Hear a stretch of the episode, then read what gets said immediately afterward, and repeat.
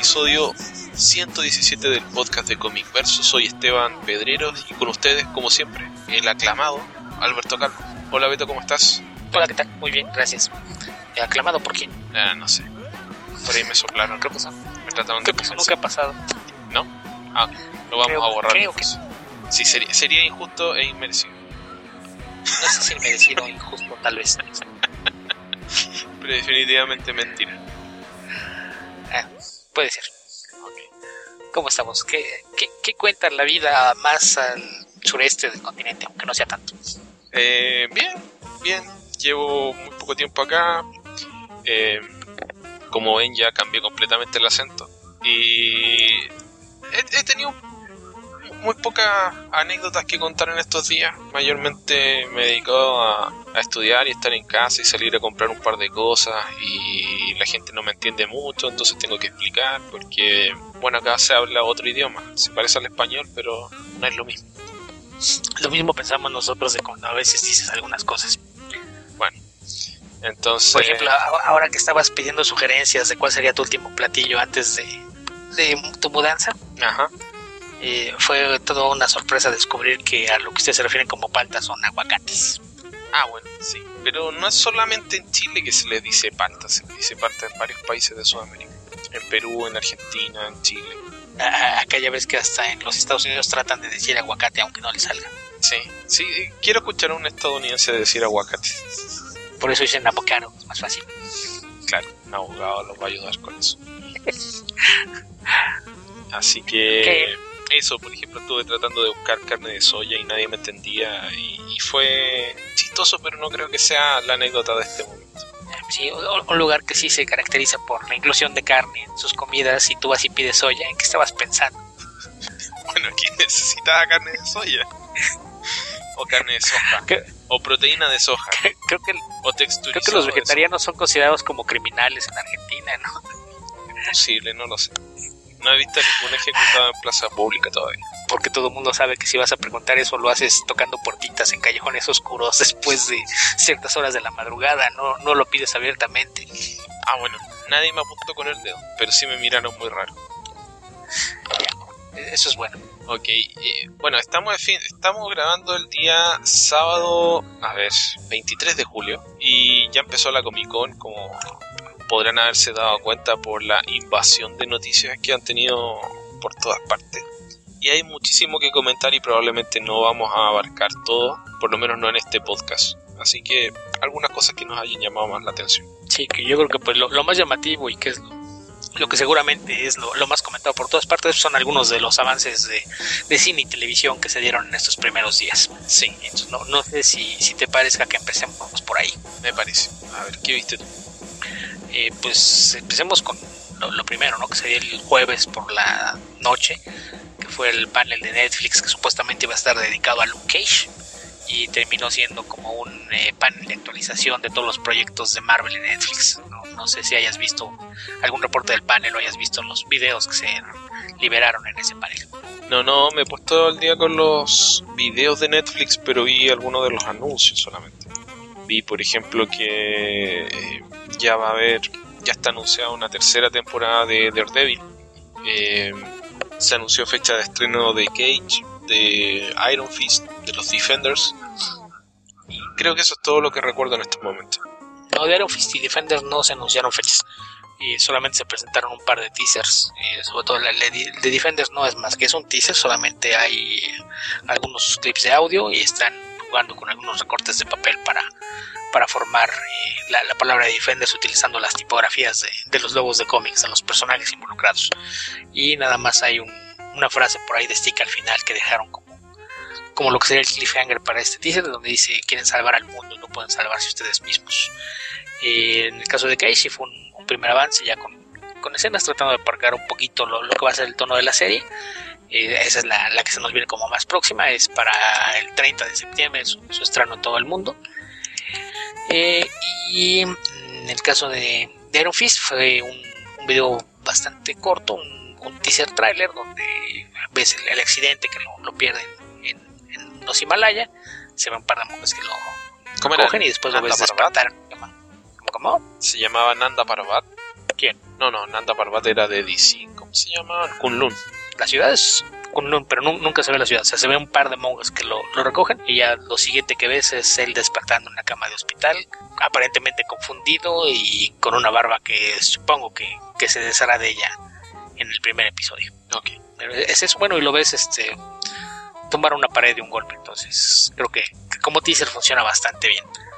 Más allá de eso, en el panel al, al final se presentó John Bertrand, nada más para recordarle a todo el mundo que va a haber una serie de Punisher, aunque tampoco tiene todavía fecha de estreno. Así es de que eso fue como que los primeros anuncios para, para abrir boca respecto a adaptaciones de cómic eh, de, de parte de, de Netflix. Ok. Bueno, voy a tener que ponerme al día con eso, pero me interesa porque mayormente he disfrutado la, la serie de Netflix que he visto hasta ahora. No hay también un teaser para la tercera, te- para la tercera temporada de Daredevil. Ok. Y de la segunda ¿cuál temporada de Jessica Jones, ¿no? No se dijo absolutamente nada. Así que eso. ¿Tú qué has visto por ahí? Bueno, supongo que el, el clip que hasta ahora debe haber llamado más la atención, en realidad deben ser dos, que son el- la foto con... La primera foto oficial del equipo de la Liga de la Justicia y el primer trailer de... que es un teaser trailer de la, de la película de la Liga. No sé si... Sí, que en realidad no es un trailer. Eh, se supone que fue un montaje que se armó para enseñarle a la audiencia en, en el Hall H. Y después, eh, un, rato después de, de que lo presentaron, lo liberaron a redes. Entonces, al, al menos por ahí Warner aprendió la lección. Eh, si, si va a empezar a difundirse tu video por la red, asegúrate que es una copia de buena calidad. Eh, de todos modos, la gente lo va a ver. Si ya lo proyectaste en San Diego, súbelo a tus redes. Es, es la, la- la forma más inteligente de hacerlo Sí, lo entendieron, lo hicieron. Y, y llama la atención, uno, que hay color, eh, dos, que hay intentos de hacer comedia, y, y eso respecto al avance. Y en cuanto a la foto que mencionas, pues todo bien, salvo por el horrible traje de Flash, creo yo. sí, el horrible traje de Flash y el horrible traje de Cyborg. agregaría yo que el de Bueno, Cyborg la verdad Es que que te- no me gusta, no me molesta en, en términos generales, salvo por lo que se alcanza a ver en el avance, se ve muy como la, la, la textura de la armadura un tanto extraña. Pero bueno, eh, creo que tiene que ver con eh, la idea de, tecnología alienígena y el uso de la eh, madre caja y supongo que tendrá que ver con la introducción de elementos de tecnología de Apocalypse, pero eh, aún así no, no me gusta mucho. Puede que cambie porque es apenas un instante que uno lo alcanza a ver, así que no es para hacerse ideas definitivas, no creo que sean efectos definitivos, por ejemplo. Sí, lo más seguro es que no, no esté todavía terminado el, render, entonces tomando en cuenta que probablemente la mayor parte de la armadura será CGI, es, es muy probable que por eso tengo esa, esa textura anormal. Pero en términos generales creo que el diseño de la armadura sabes lo que no le ayuda, pero desde los cómics, no, no nunca ha sido una armadura que, que funcione estéticamente hablando, ni, ni, ni siquiera cuando la hacía George Pérez. Pero la de Flash es la que sí no, no, no tiene nombre. O sea, si tienes un traje efectivo en, televisión, habías tenido otro traje en una serie mucho más vieja de televisión, eh, no entiendo el por qué ese afán de, de querer seguir, seguir reinventando el traje y más con la idea de convertirlo en una armadura que no realmente no, no hace falta, no, no tiene razón de ser. Es algo un poquito tonto, pero pues en fin, la Sí, cosa es... y que además no, no es como una armadura que no tiene fines de pelea, sino que tiene fines puramente estéticos de quien sea que la diseñó. O sea, tal vez tenga Parece diseño de Jim Lee. Sí, pero tal vez esté basada, capaz que sea diseño de Jim Lee, tal vez esté basado en algún tipo de exoesqueleto militar, ese tipo de cosas, pero se ve como una serie de placas sin mucho, sin ton ni son, no, no parecen proteger eh, órganos vitales que uno esperaría que haga eso una armadura. Ni tampoco parece que tenga fines aerodinámicos para correr, porque cierran las placas de la armadura en los muslos, lo cual sería completamente antiaerodinámico. Así que es, es- es- por eso digo que parece Jim Lee. Está hecho para tener impacto visual, verse bonita, según la- los estándares de, de Lee, eh, pero, pero realmente no, no, no, no tiene ninguna funcionalidad y no hay una lógica detrás del diseño. Sí, a mí lo que me llama la atención es que, a pesar de que ninguno de los trajes, creo que el único traje que me gusta es el de Wonder Woman. Definitivamente el de Wonder Woman no tengo mucho que criticar y me parece que es un, diseño bastante bueno. Eh, el de Superman y el de Batman son armónicos entre sí, no son tan buenos ninguno de los dos, pero eh, se asemejan. El de Aquaman, como se ve en la foto, creo que también podría estar dentro de ese conjunto. O sea, esos cuatro trajes parecen provenir de, unas ideas similares. En cambio, el de Cyborg y el de Flash se parecen entre sí, esos dos diseños están completamente aparte, da, da esa idea por lo menos. Sabes que un equipo de diseñadores trabajó en la primera etapa, que era este Batman y Superman, que Wonder Woman venía de una forma paralela, se desarrolló por su lado. El de Aquaman parece que lo tomaron los mismos, que hicieron todo lo de Batman y Superman. Y los otros dos parece que hubo cambio de guardia y un estudio de diseño completamente diferente vino a hacer esos dos trajes. Sí, es como que trabajó gente de 40 y después trabajó gente de 20, 30 o no sé. Gente que ve muchos videojuegos. Algo, algo hay ahí, me recuerda esto, estas armaduras raras que hubo una vez de, de la Liga de la Justicia, creo que se llamaban Total Justice, algo por el estilo, que venían con unas eh, armaduras extra, como en la época en la que se estaba vendiendo muchos juguetes, sacar otra, otra colección y traían un mini cómic. Y eran un tanto exageradas esas armaduras y me recuerda algo a esto, pero en fin es lo que hay. Yo, la verdad, considero que es una pena que el traje de Flash les provoque tanto problema y no hagan algo más eh, fiel al original, porque me parece que es uno de los mejores trajes más simples y mejores de, todos los superhéroes. ¿Te refieres a, te refieres a los jeans, la sudadera roja y la cacerola en la cabeza? Bueno, ese también es un buen traje, pero no me refería al de la edad de plata que se ha conservado mayormente sin modificaciones hasta la actualidad. Pues sí, un bodysuit rojo con aplicaciones en dorado creo que no, no tiene mayor complicación. Como, como, mencionaba, en las dos series de televisión han hecho algo mucho más cercano y funciona, así es de que no, no, entiendo por qué tratar de, de reinventar algo que no necesita mayores ajustes. Sí, bueno, ¿y lo que viste del avance, qué te pareció? Pues me, agrada que parece que va a haber una aproximación a un tono más ligero, más hacia el sentido de la acción y aventura. Creo que habrá que, esperar que lo de la comedia se, vaya manejando mejor porque me parece que está un poquito fuera de tono como la manejan. Digo, en el caso de, Flash, hasta cierto punto tiene sentido como lo, hicieron, pero me parece que el cambio de, actitud del personaje de Bruce Wayne sí, sí es demasiado drástico. Entonces habrá que ver ya, ya que haya un tráiler armado más en forma o, vayamos viendo qué, es lo, que van a hacer con, la película, para dónde va la, historia. Habrá que ver cómo funciona, pero sí me parece que, que su intención con, estas escenas era mostrar que, la película va a tener un tono mucho más ligero, más accesible. Y, pues me parece que es un paso de dirección correcta. Habrá que esperar a ver qué, qué tal funciona. Eh, pero en términos generales, lo, lo, que se ve en las escenas y la interacción entre los personajes, creo que, por lo menos nos permite tener la, esperanza de, que esos días de oscuridad forzada en, el universo cinematográfico de DC hayan llegado a su fin. Lo que que no entiendes, Alberto. Batman encontró a un amigo que tiene una mamá con el mismo nombre que él. Y pero su amigo está muerto. Pero la pudo salvar, pudo salvar a la mamá Marta y hizo así una especie de, de catarsis de la muerte de sus padres. Entonces ahora es Batman buena onda. Sí, seguro es eso, claro. Yo, yo más bien lo achaco al cambio de escritores. Cambio de escritores, cambio de directores, cambio de productores. ¡Fola! Nuevo Batman. Y hagan lo que hagan, debe ser para bien. Yo insisto, creo que Ben Affleck puede ser el mejor Batman que hayamos visto en pantalla. Tuvimos algunos pequeños vistazos en, Batman contra Superman. Eh, creo que, que, una vez que, que se olviden de, tratar de forzar las cosas para que sean oscuras y deprimentes, eh, esto va a empezar a caminar de, Wonder Woman, eh, creo que lo, hemos comentado varias veces, fue lo mejor de aquella película. Eh, los avances de su propia película se ven muy bien, entonces creo que por ese lado no, no hay problema. Si logran que, todo lo demás embone y, y, tenga ese tono de, acción y aventura, creo que, que aún hay esperanza para salvar esta, esta iteración del universo de, DC en, la pantalla grande. O sea, no, no les queda otra más que salvar este barco, sino hacer mucho mucha la catástrofe financiera. Pero de lo que vi acá, la verdad es que eh, no sé si entusiasmo es la palabra, pero sí alivio. Creo que hay un paso en la dirección correcta, más allá de algunos diseños de, de trajes que no que realmente no me gustaron. ¿Qué te parece si pasamos a lo de Wonder Woman, Alberto, que ya mencionaste un poco?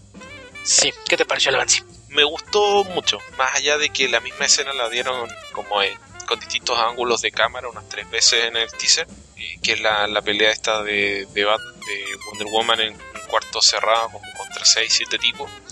Eh, me gustó, bueno, creo que es inevitable acordarse de la película de Captain America acá, pero me gustó el tono del humor, me gustó el diseño de, de vestuario, me gustó el diseño del traje, me gusta cómo se ve Gal Gadot como Wonder Woman, creo que evoca tanto calidez como seguridad, como fiereza en las distintas escenas en las que aparece, entonces me parece que hay un, buen equilibrio eh, en la interpretación. Y creo que el, la, cinematografía, lo que se alcanza a ver en este teaser, se ve bastante bonita. La, la escena esta de la batalla en las playas de Temisira, supongo que será, es bastante llamativa y se ve bastante bien. Así que me gustó, me gustó mucho. Realmente me dieron ganas de ver la película. Sí, creo que como mencionas, eh, hubo mucha insistencia en algunas de las secuencias de acción, pero creo que están bastante bien montadas, eh, se filmaron bien, el uso de la cámara lenta, esperemos que no abusen de él, porque se ve muy bonito, pero tiende a, a, romper con el ritmo narrativo, pero pues lo, lo, que mostraron se ve, se ve bastante bien, la verdad, tanto ah, en el aspecto visual, que las escenas de, acción, todo esto que mencionas de, la batalla luce muy bien. Y, también se ve que van a, tratar de enfocarse al desarrollo de personajes, que es algo que, siempre se, se habían quedado cortos desde las películas de Nolan. Creo que era un, trabajo muy superficial lo que estaban haciendo con los personajes. Aquí, con lo poquito que se muestra, parece ser que sí hay la, intención de hacer que los personajes sean más humanos y creíbles, lo cual generalmente ayuda a que las historias se puedan contar de una mejor manera.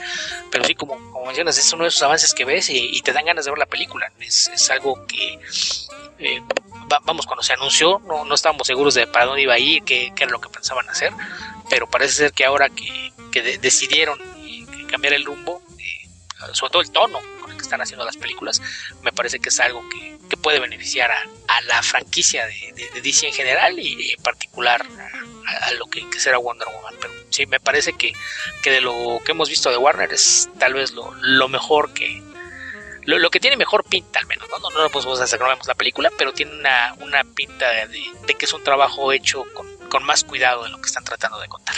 Sí, es como que lo hubiesen dicho, no sé, eh, al estudio de, de los efectos especiales que no aplicaran el filtro depresivo de Zack Snyder, que hace que todos los colores se apaguen. Y, la verdad es que se ve bastante bien, o sea, ¿Tú, te referías con esto a lo de las escenas eh, en cámara lenta cuando hacen este sonido así como... Y se escucha todo eh, más apagado de los golpes de espacio. Y se empiezan a mover y después vuelven al ritmo, como que se pone al día la, la grabación, vuelven al ritmo normal, un poco más rápido incluso y se escuchan todos los balazos y los golpes de espada rápido. Como que no hagan eso a cada rato con la película. Sí, porque el, problema es que de repente cuando algún director decide que eso se ve muy bien y lo quiere hacer más, eh, te terminas por estar viendo secuencias de acción muy bonitas pero que no ayudan a avanzar la trama. Eh, entonces cuando se, le usa de una forma inteligente lo que hace es resaltar perdón, le quitan también un poco de intensidad a la acción porque cuando se ve demasiado coreografiado, demasiado bonito, quita la sensación de riesgo de la escena de, acción, por más que sea una pelea de superhéroes, pero saca ah, además de que termina por Sí, sí. O sea, por ejemplo, yo creo que ese es uno de los grandes problemas de, de Batman v Superman en la cuestión de ritmo, porque empieza con un un ritmo semilento tratando de plantar una situación nunca lo, hace de, forma clara y después decide que lo que quiere es una película de acción y es acción, acción, acción, acción, acción, acción y no te da siquiera un momento para respirar o absorber lo que estabas haciendo. Entonces creo que ese es, ese es el riesgo que corres si, te clavas demasiado en estar haciendo esas cosas. Pero, pero insisto, el, el tráiler se ven secuencias que son en otro tono, interacción entre personajes, eh, se ve que van a tratar de, jugar con esta idea que me parece que es una de las más interesantes del personaje, el choque cultural. una persona, una mujer que jamás ha visto un hombre, que jamás ha visitado la, sociedad en, la que, vivimos. Eh, la, última secuencia con, la secretaria creo que eh, es un claro ejemplo de, lo que puede hacer esa clase de choque cultural. Entonces, tengo la, esperanza de que justamente la, película va, va, a jugar con esos tonos, de, es una película de personajes, consecuencias de acción, y creo que este es uno de esos casos donde le ayuda mucho tener una mujer detrás de la cámara. No, no, no es tanto el riesgo de, que vayas a estar viendo acción, acción, acción, acción todo el tiempo, o de que vayas a una película bipolar, como es eh, Batman y Superman, que es la primera parte lenta porque está tratando de explicarte una situación o plantar un misterio, y la segunda solamente acción. Espero que, que esto esté mucho más balanceado, pero la, verdad es que sí, me, parece una película que luce bastante atractiva y, y, la verdad es que sí tengo bastantes más ganas de verla de lo que había tenido con cual proyecto de DC en muchos años. Ok, así que eso, una opinión positiva respecto de Wonder Woman. ¿Qué más? Eh, bueno, eso es del lado de DC, del lado de Marvel. Hoy que estamos grabando esto el, sábado por la noche, hace un rato culminó el panel de Doctor Strange y también venía acompañado con el segundo tráiler de la película que se estrena en ah, noviembre con Benedict Cumberbatch como protagonista. Ese no lo he visto todavía. ¿No lo has visto? No, no, estuve leyendo. Estuve haciendo muchas cosas, entonces no, no alcancé a ver ese tráiler. Me puse a ver varios y ese no lo he visto todavía. Qué mal, porque se ve muy bien. aparentemente pues causó furor la aparición de, de Benedict Cumberbatch en, el Hall Age, ya, ya sabemos que es un, actor tremendamente popular y pues el, avance lo que hace es crear un poquito más de, trasfondo para, lo que es la, película, entender un poquito más el, proceso de, de pensar que se tiene que someter un, cirujano un accidente no, no, no puede seguir ejerciendo y cómo es que se, va a convertir en un hechicero. Me parece que lo, lo que muestra este tráiler es eh, un poquito más de, de, lo que es este mundo eh, mágico en el que se va a desarrollar el personaje. Eh, el, elenco secundario, la verdad es que luce impresionante. están Tilda Swinton, Chiwetel Ejiofor, Matt Mikkelsen el villano, Rachel McAdams como, la esposa de, del Doctor Strange. Y, la verdad es que también luce como que la, la película pinta para, para ser un éxito, además de, que se, se, encargan de dejar claro en el tono, no, no tienes ningún elemento que, te recuerde que es una película que ocurre dentro del universo cinematográfico de Marvel, no ves algún personaje común, eh, no ves eh, Nueva York con la Torre Star, que es algo que, que podría ser por ese lado, pero el tono general que te deja el, el, tráiler, esa sensación de, aventura, peligro y con toques de humor, está todo ahí presente. Entonces, eso es otra película que la verdad, si, si yo estaba bastante emocionado respecto a ella después de este segundo tráiler, eh, creo que, que también es uno de los proyectos que más espero para la segunda mitad del año. Sí, a mí lo que me ha llamado la atención es que siempre se ha hablado mucho de el aspecto visual de Doctor Strange, específicamente lo que hizo Ditko con el viaje por las dimensiones y el uso de los dedos del personaje que se transformó en una característica tanto de, Doctor Strange como de Spider-Man. Y hay una intención acá en la película de, llevar eso al universo cinematográfico, entonces hay que ver cómo se va a trasladar eso a la pantalla, pero lo que se ve en los trailers es bastante interesante. Estoy viendo el trailer ahora, pero sin sonido para no echar a perder la grabación. Y sí se ve bastante llamativo, por lo menos. Sí, ya hay algo más de efectos especiales que imagino que no estaban terminados cuando se había liberado el primero. Ahora ya, ya podemos ver algunos más de ellos.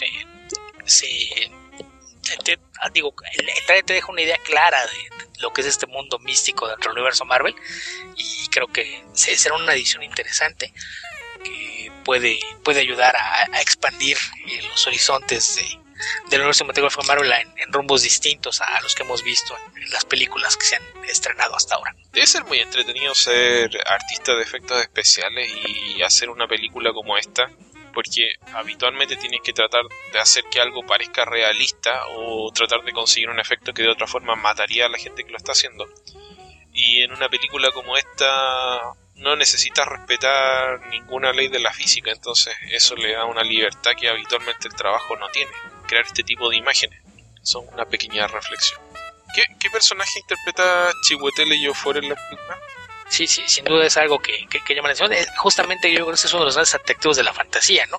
Porque los efectos especiales no estás tratando de, hacer algo que, que, luzca realista, sino todo lo contrario, algo que luzca fantástico y, y espectacular, en algunos casos incluso increíble, y, me parece que, eso debe ser algo refrescante para quienes, quienes trabajan en el departamento de efectos especiales, sobre todo porque vamos, como la mayoría de esto lo, ves hasta la postproducción, eh, me imagino que ser bastante divertido tener a, a, los actores haciendo un trabajo eh, sin, sin ninguna amenaza enfrente o donde no hay nada ocurriendo a su alrededor y sin embargo tienen que reaccionar a cosas que no están ahí. Digo, por ahí había un, pequeño video que, se había convertido en meme en el que veías a, algunos de los personajes dando un salto, que básicamente tomaban vuelo durante algunos metros y, daban un pequeño saltito en el que se daban 30 centímetros del suelo. Y, no, no, no, te dejaban más que imaginarte qué, qué clase de cosas iban a hacer con, con esa de verlos corriendo y saltar. Así es de que sí, sí, sin duda debe ser un, trabajo muy interesante el, convertir una filmación de, cosas este, que no, vamos, que no son realistas y sin embargo en el contexto de lo que estás viendo resultan creíbles. Sí, sí. Sí, y el jugar con la, con la física, porque habitualmente es un poco esto de crear mundos extraños, crear eh, personajes, razas, animales, qué sé yo, pero el jugar con la, con la realidad directamente es menos común. Ok, eh, tenemos más, tenemos demasiado tal vez. Vamos a tener que elegir un par de cosas. No sé si viste el nuevo trailer remix del Suicide Squad. No, de Suicide Squad yo hace un par de trailers llegué al punto. Cuando, cuando empiezan a aparecer los spots de televisión, yo es cuando decido que no quiero ver nada más. Y ahora que empezaron a aparecer estos spots dedicados a, a cada personaje, decidí que ya no iba a ver nada más hasta, hasta ver la película, sobre todo con el antecedente inmediato de, de Warner de contarte la película en en los avances, así que no, no, este último ya no lo vi. Ok, yo también pasé por una decisión similar de empezar a ver los TV spots, pero vi, sí vi los de los personajes, porque en el fondo son recortes de, de lo mismo, y, eran cortos. Y este teaser trailer en, el fondo es una edición más larga de lo que ya se había visto, perdón, este tercer trailer o trailer remix, con más música y mejor. Así que creo que han hecho un buen trabajo en levantar mis expectativas sobre la película. De todas maneras, creo que tengo expectativas muy moderadas debido al, a, los cambios excesivos que encuentro que ha habido en la promoción de la película. No sé si es la película propiamente tal, pero da la impresión de que partieron con una idea y la cambiaron y eh, estamos viendo esa segunda idea ahora expresada en los trailers y eh, no sé, supongo que en, el aspecto de marketing de la película. No sé si habrá cambiado tanto la idea propiamente tal de lo que se iba a grabar. Así que eso, una vez que se estrene la, la trataré de ver y comentarla un poco más. Pero de lo que se ve en este tráiler que mostraron en la Comic Con, la verdad es que me, me ha agradado bastante. Probablemente si hubiese visto esto antes que, lo, que otras cosas que se mostraron de la película, me hubiese eh, sentido más atraído por verla. Sigo teniendo problemas con el Joker de, Jared Leto. No, no me gusta este Joker eh, tatuado, pero bueno, es lo que. Sí, justo ahora estaba viendo que acaban de presentar el nuevo logo de Marvel Studios, que ahora ya aparece junto con todos los logos de las películas. Y en el mismo panel, este, este panel de Marvel Studios, eh, se hizo el anuncio oficial de Brie Larson como Captain Marvel, que es algo que se había rumorado hace algunas semanas, pero no, había habido ninguna confirmación de parte del estudio. Y en este acostumbrado panel masivo que hay eh, como 20 actores en, el escenario, eh, presentaron a Brie Larson y ya la confirmaron como la Captain Marvel para la, película estelarizada por Carol Danvers. Ok, ¿y eso es bueno es malo? La verdad no la conozco. la acabas de ver en, un, en otro tráiler en el de Kong. Sí, sí, la chica que sale ahí con Tom Hiddleston, ella es Brie Larson. Ok, pero ¿en qué la debería haber visto? ¿Por qué es conocido? Eh, mayormente por televisión, así es que no, no, no, sé realmente si, si, es alguien que tendrías que haber visto como, tal. Tenía, ah, estuvo en la película United States of Tara. Al Oscar. ¿Igual? El Room, una de las películas que estuvo nominada al Oscar. Ya, esa no la he visto. No, yo tampoco pero sé que estuvo nominada al Oscar. Ok. ¿Ella o la película? Ah, eso ya es más complicado. Creo que la película, no sé si ella también, me parece que sí.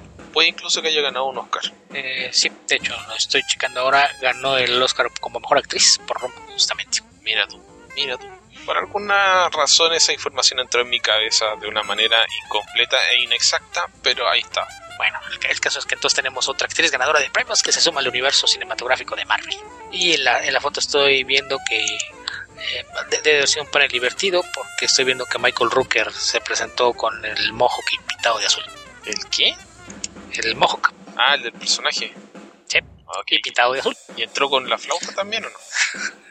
¿Entró con un dardo ah, no lo sé no, no, no, lo sé precisamente como estamos grabando decidí no poner videos, pero aquí hay que aclarar que aparte ahora sí se ve el mojo que se ve como una aleta, más similar a, lo que es el Yondu de los cómics, lo cual es interesante y curioso. Ya, me imagino que más tarde buscaré por ahí el video del panel a ver qué.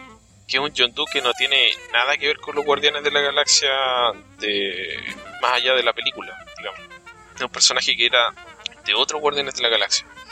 Sí, era del futuro, de hecho. Era de, los Guardianes del siglo 31. Sí. Okay, pero no me quejo, lo, lo, integraron bastante bien y por ahí también en una entrevista recientemente James Gunn confirmó que se va a integrar al equipo. Ok, Beto, ¿qué te parece si comentamos un poco una noticia que se nos quedó en el tintero porque ocurrió entre medio de los últimos podcasts, que es el, tema de Frank Cho y Wonder Woman? Uh, ok, me parece bien. Tú le diste una gran cobertura a través de tu Facebook. ¿Qué no, no le explicas a la gente? Yo no le di una gran cobertura. Yo hice un par de comentarios y todo el mundo fue a increpar, a cuestionarme, a preguntarme y después se pusieron a discutir en en mi muro de, Facebook eh, y, de hecho yo terminé por abandonar la conversación. Yo hace una semana estaba en una boda y recuerdo que había checado y tenía un par de comentarios en una de mis publicaciones. O sea, que eliminaste las notificaciones de tu, propio, de tu propia publicación en Facebook. Desactivaste las notificaciones. No, Desactivaste las notificaciones, de tu propio comentario en Facebook. Eso No, no, no. Una cosa es ver las notificaciones de que hay un nuevo comentario y otra muy diferente es ir y leer los comentarios. Porque aparte de repente se convirtió en una discusión entre tres personas, entonces ya nada más me apareció una notificación de fulano, fulano y fulana están, están comentando en tu publicación. Eh, lo abrí, vi que eran más de 100 comentarios y dije, ok, síganse peleando. Me fui de ahí.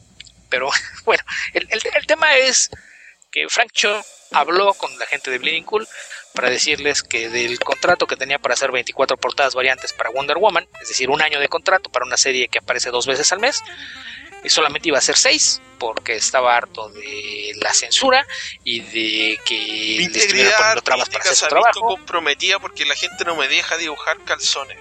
El DC no me deja dibujar calzones lo, que él dijo lo podemos traducir en, ese tono infantil que estás utilizando, que me imagino que es muy similar al que hizo Frank Cho, fue Greg Rook es un maldito fascista que no me deja dibujar lo que yo quiero, así que me voy. Que es algo que, que, llama la atención porque Greg Rook es el escritor de la serie, no es el editor.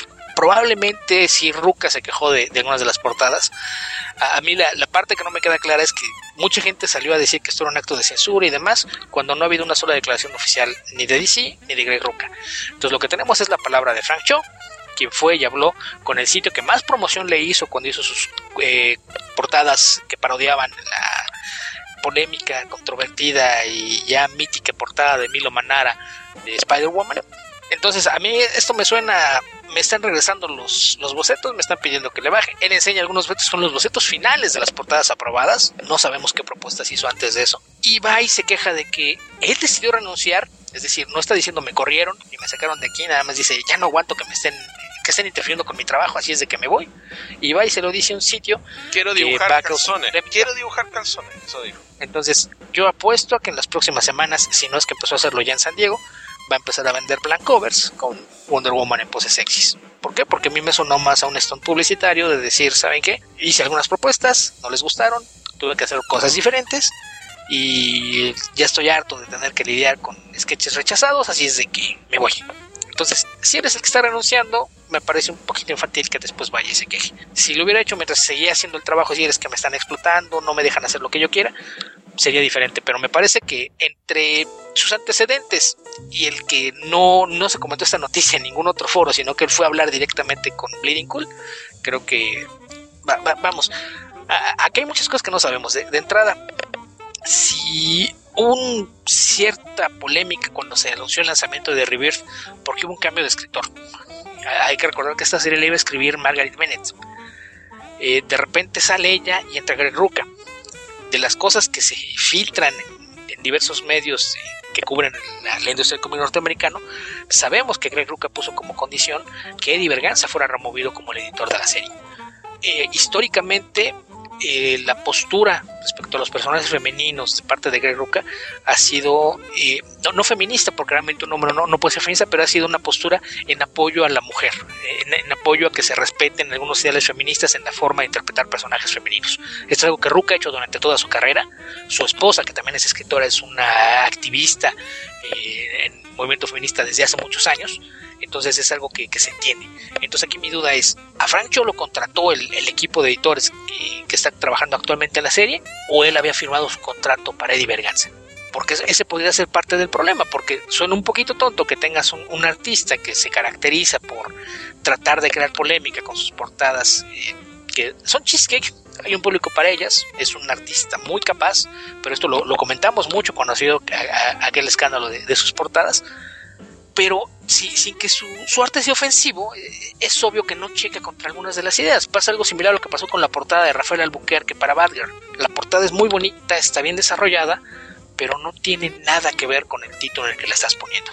Por otro lado, son portadas variantes.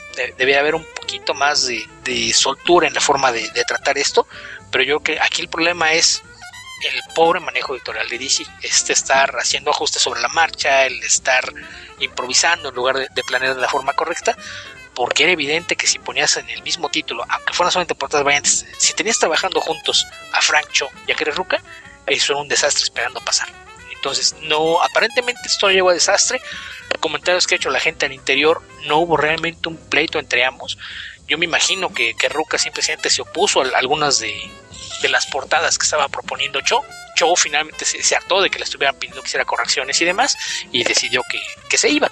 Entonces, creo que es un, tema que se, al que se le dio más importancia a la debida y, y más que nada por, por, los personajes involucrados, ¿no? Creo que eran posturas irreconciliables alrededor de, del tema de, cómo presentar a las mujeres en los cómics y un pobre manejo editorial de, parte de DC que si, me preguntas creo que lo, más simple hubiera sido sabes que va a venir Greg Rucka eh, aquí va a haber un, choque de, ideologías hablar con Frank Cho y tal vez pedirle que en lugar de que las portadas para Wonder Woman mandarlo a hacer las de Harley Quinn que hubiera sido un exitazo y hubiera hecho feliz a medio mundo Beto, ¿por qué no te contrata DC a ti para que sea editor? Ah, no, no lo sé, es una buena pregunta, pero eh, después de ver el caos que tiene, no, no, no sé si, si sería un trabajo que no quisiera tener, tratar de llegar a, a, limpiar las cosas. sí. no, sé, creo que el problema no, no, tanto es que haya malos editores, creo que el problema es que no hay una estructura editorial clara. Entonces me imagino que hay editores que están tratando de solucionar esas cosas, pero tienen que lidiar con una estructura hacia arriba que no les permite tener el control total de las decisiones y, que como no existe una línea editorial, eh, de repente los, los esfuerzos de lo que hacen unos y lo que hacen otros no va hacia el mismo lado y termina por generar caos a su alrededor. Sí, tiene bastante sentido que contrato con Frank Cho lo haya firmado Eddie Berganza y les haya quedado el cacho luego a Greg Ruca. De hecho, tal vez haya estado eso firmado cuando Marguerite Bennett iba a ser la, escritora de Wonder Woman también. Así que sabemos que la llegada de Ruka a Wonder Woman fue algo de no de último minuto, pero no fue bastante avanzado dentro del proceso de formación de los equipos creativos de, de DC Universe Rebirth. Así que no se me había ocurrido eso, me parece muy buena Y no, no creo que se trate de ser puritano este tema, o sea, no, no es el problema que Wonder Woman muestre un calzón, sino que hay momentos y momentos, lugares y lugares y, y sobre todo cuando estás tratando de reforzar un personaje que en ocasiones no es representado de la mejor manera es un contrasentido para el enfoque de la revista el tener a Frank Cho como portadista tal como decías tú, así que me parece bien que sea. Y, creo que más allá de, del enfoque que le das a la revista, DC ha tenido muchos problemas de relaciones públicas en los últimos años, precisamente porque se les acusa de, sexistas, el hecho de que casi no había mujeres en el staff de, de escritores y artistas, y el caso de Wonder Woman es particular porque se trata de un personaje que mucha gente identifica con lo que son las mujeres fuertes en los cómics. Entonces creo que es una combinación de, varias cosas, ¿no? Lo que quiere hacer la, editorial con el personaje y la percepción pública que existe del personaje. Entonces creo que, ahí, sí es un, tema delicado que tendrían que tener más cuidado en cómo lo manejan y qué es lo que termina por meterlos en problemas. El, el no planear de, forma adecuada lo, que están haciendo, con quién lo están haciendo, quiénes van a ser los equipos creativos a cargo y demás. Creo que a, fin de cuentas eso es lo que se reduce. Sigue siendo un problema de dirección editorial y, y pues a pesar de que ha habido avances, sigue habiendo problemas. Entonces habrá que ver si, si tienen la la madurez para poder lidiar con estas cosas, solucionarlas y, sobre la marcha empezar a, tomar un poquito de orden, porque es algo que hemos comentado varias veces. El gran problema con, con, DC muchas veces no son ni los escritores ni los dibujantes responsables de los cómics, sino los editores que están arriba de ellos y quienes supervisan a los editores, que es, ese es el problema. No hay una línea clara de trabajo y aunque haya gente dispuesta a hacer las cosas de la mejor manera posible, no hay una dirección para hacerlo. Sí, y también que Wonder Woman es un personaje que excede a su representación en los cómics. Es un personaje que es idealizado más allá de lo que son sus historias o sus series de televisión. Pasa o pasaba antes, porque ahora hay muchas más opciones que, no sé, un niño quería ser Batman, otro niño quería ser Superman y venía una niña y decía, ¿y qué superheroína puedo ser yo? Y le decían Wonder Woman. Entonces se transforma en una idea de, eh, bueno, este es el personaje femenino que está a la par con Batman y con Superman o con Captain America, Iron Man, etc. Eh, y eso excede lo que se ve en los cómics y, genera también una serie de expectativas que superan lo, netamente netamente artístico, lo netamente expresado, se transforma en una, en una idea más que allá de, de un trabajo concreto. Así que creo que DC ha hecho un trabajo bastante pobre y bastante esquizofrénico con la interpretación del personaje. Está bien que eh, hayan repasado lo que ha sido la carrera del personaje en los últimos 10, 15 años y hayan decidido, mm, parece que la persona que lo hizo mejor en este tiempo fue eh, Greg Ruka. Y llamémoslo y veamos si él quiere volver a trabajar con el personaje. No significa esto que él sea la única persona adecuada, pero hasta cierto punto era una apuesta más segura que, que, otra, que otros escritores que podían llegar a la serie. Sí, claro, es, es algo que es la mejor forma de definirlo, como una apuesta segura, porque no solo es alguien que es reconocido por, por la forma en que escribe personajes femeninos, es algo que ha hecho desde que empezó a escribir cómics. Su, su primer trabajo, que fue Whiteout, tiene una protagonista femenina, que es un personaje fuerte y bien desarrollado, y a lo largo de, su carrera es muy normal que veas que sus cómics son protagonizados por personajes femeninos. Entonces tienes e, e, esa idea de que es un, un, escritor al que incluso los, los lectores que, que esperan tratamiento de, de los personajes femeninos de cierta manera, saben que, pueden tenerlo de, manos de Ruka, además de, que su pasado con Wonder Woman no solo le, ha ido bien entre los lectores y críticas, sino que había vendido bastante bien. Entonces, si tienes un, escritor que ha probado que puede escribir de manera exitosa el personaje, y logrando que los críticos lo, acepten de buena manera, pues era una apuesta segura. Y esta, esta fue una de las razones por las que incluso se, se hicieron concesiones, ¿no? ¿Quieres que le cambien cambiamos de editor para que regreses, perfecto. Nos demos el editor y te traemos a alguien más. Insisto, la edición de las portadas ni siquiera es el editor de, la revista, porque las portadas variantes las lleva un departamento distinto. Entonces, si, si realmente la, opinión de Ruca vale para, para incluso mover cosas en otro departamento, pues esto nos habla del interés que había en la compañía de tenerlo de vuelta. Sí, y otra característica de, los, de las mujeres que escribe Ruca es que de repente la, la sociedad machista en la que se cría uno y en eso creo que México y Chile son bastante parecidos educan respecto de una visión de la mujer que es muy simplista y, que es incorrecta. Y los personajes de femeninos de Wonder Woman tienen esta gracia de ser mujeres eh, con fallas, con fallas que bajo esa visión simplista serían muy criticables, pero que a la vez destacan las fortalezas que tienen estas mujeres. O sea, se equivocan, cometen una serie de errores, pero son personajes decididos, determinados, valientes, etcétera. Tienen un montón de otras características que los hacen mucho más eh, redondos y que son comunes a los personajes masculinos, pero que no son tan comunes a los personajes femeninos, especialmente en cómics. Así que eso es lo que hace valioso el, aporte de Greg Ruca escribiendo personajes femeninos, a pesar de que no sea una mujer. Algo que a mí siempre me ha llamado la atención cuando escucho entrevistas de Greg Ruca, que hace tiempo que no lo hago, es la forma en la que él se mete en la personalidad de los personajes. Cuando escuchas a Scott Snyder hablando de Batman, él habla de Batman como que fuera una persona. Cuando Greg Ruca habla de... no recuerdo el nombre de la protagonista de Stamptown, o de Wonder Woman o cuando hablaba del Punisher, a pesar de que el Punisher lo escribió por un periodo bastante corto, habla de esto como que fueran personas, o sea, se mete a pensar cuál es la, la característica, cuáles son los, elementos de la personalidad de esta persona hasta que se lo graba en la cabeza y luego escribe desde ese punto de vista. Es, muy impresionante, creo, más allá de todos los escritores que he escuchado eh, dando entrevistas la forma en la que él se apasiona con las decisiones que toma o no toma un personaje. Y lo recuerdo específicamente cuando hablaba de este cómic que fue bastante polémico cuando Wonder Woman mató a, a Maxwell Lord, que fue una decisión editorial con la, de la que él se tuvo que hacer cargo. Eh, que Ruka fue un, tipo que probablemente lo pasó más mal que nadie porque tuvo que encontrar dentro de su cabeza la forma de hacer que este personaje justificara esa decisión. Y a partir de eso creo que hizo lo, lo mejor que pudo con el personaje, pero en las entrevistas que daba se, se escuchaba un poco ese, esa, ese deseo de darle integridad a esa decisión dentro de la estructura del personaje. Y, creo que él quedó con muchas historias que quería contar con Wonder Woman que se vieron truncadas por las decisiones editoriales de DC allá en el año 2005-2006 y que espero que esta sea la posibilidad de, de él para desquitarse un poco con el personaje y hacer lo que, lo que quiso hacer en esa época. Estoy seguro que todo lo que hizo Brian Azarello no debe ser del agrado de, de Greg Ruca. Así que en ese sentido creo que es posible que disfrute bastante lo que va a seguir haciendo con el personaje porque lo que he visto hasta ahora me ha gustado bastante. Sí, fue algo que comentábamos, ¿no? Que, que al parecer había la, la intención de, de, limpiar un poquito el, el origen esta secuencia donde la ves deshaciéndose del uniforme que había utilizado entre los nuevos 52 para retomar uno más parecido al, al tradicional, eh, creo que era un, una alusión bastante clara a, a, que pensaba limpiar algunas cosas de la continuidad.